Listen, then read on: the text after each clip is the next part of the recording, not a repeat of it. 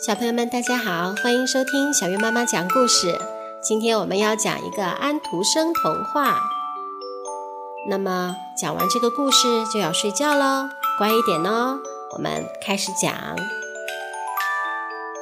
从前有个可爱的小姑娘，谁见了都喜欢，但是最喜欢她的是她的外婆，简直是她要什么就给她什么。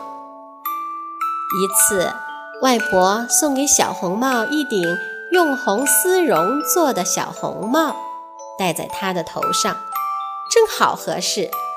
从此，小姑娘再也不愿意戴任何别的帽子了。于是，大家便叫她小红帽。好啦，睡了吗？晚安。